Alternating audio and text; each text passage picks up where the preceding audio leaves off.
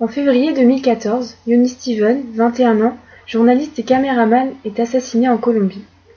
Après avoir reçu des menaces suite à une enquête sur une affaire de meurtre, deux hommes l'ont abattu par balle à Buenaventura. La situation de la liberté de la presse en Colombie est très critique. Les journalistes ont les moyens de s'exprimer, il y a plusieurs journaux.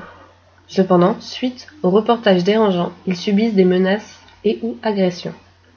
En 2013, on dénombre 123 agressés et deux employés de presse assassinés. La Colombie est le cinquième pays au monde pour meurtre impuni de journalistes.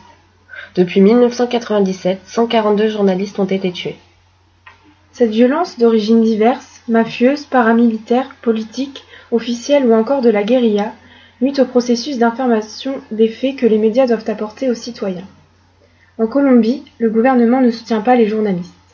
Reporters sans frontières a, suite au meurtre de Yoni Steven, porté plainte contre l'indifférence des autorités face aux menaces qu'il avait reçues. C'est loin d'être le seul à avoir reçu des menaces suite à une enquête.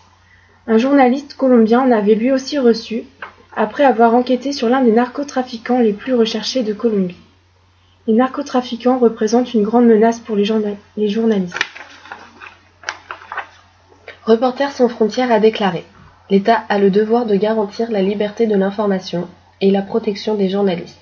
C'était Ayat et Marion pour Web Margot.